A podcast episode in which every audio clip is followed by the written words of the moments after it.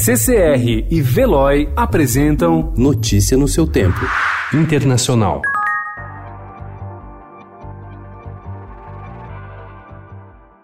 Donald Trump anunciou ontem seu plano de paz para o Oriente Médio, que foi imediatamente rejeitado pelos palestinos. Em discurso na Casa Branca, ao lado do premier israelense Benjamin Netanyahu, ele propôs dar quase tudo que Israel sempre reivindicou: reconhece assentamentos judeus na Cisjordânia e anexação do Vale do Jordão. Em troca, prometeu apoiar a criação de um Estado palestino com soberania limitada. Today's agreement is a historic opportunity for the Palestinians to finally achieve an independent state of their very own.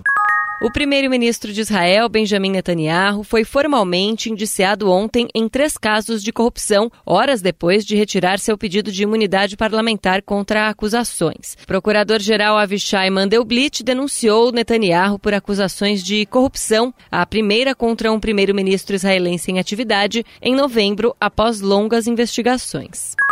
Bombeiros entraram em confronto com a polícia ontem em Paris durante uma manifestação da categoria contra a reforma da Previdência do presidente Emmanuel Macron. A polícia usou gás lacrimogênio e cacetetes contra os agentes socorristas, que também foram às ruas para pedir melhores condições de trabalho e um aumento nos salários. Os bombeiros saíram em protesto com seus trajes de trabalho e também com os rostos pintados como o personagem Joaquim Fênix em Ocuringa.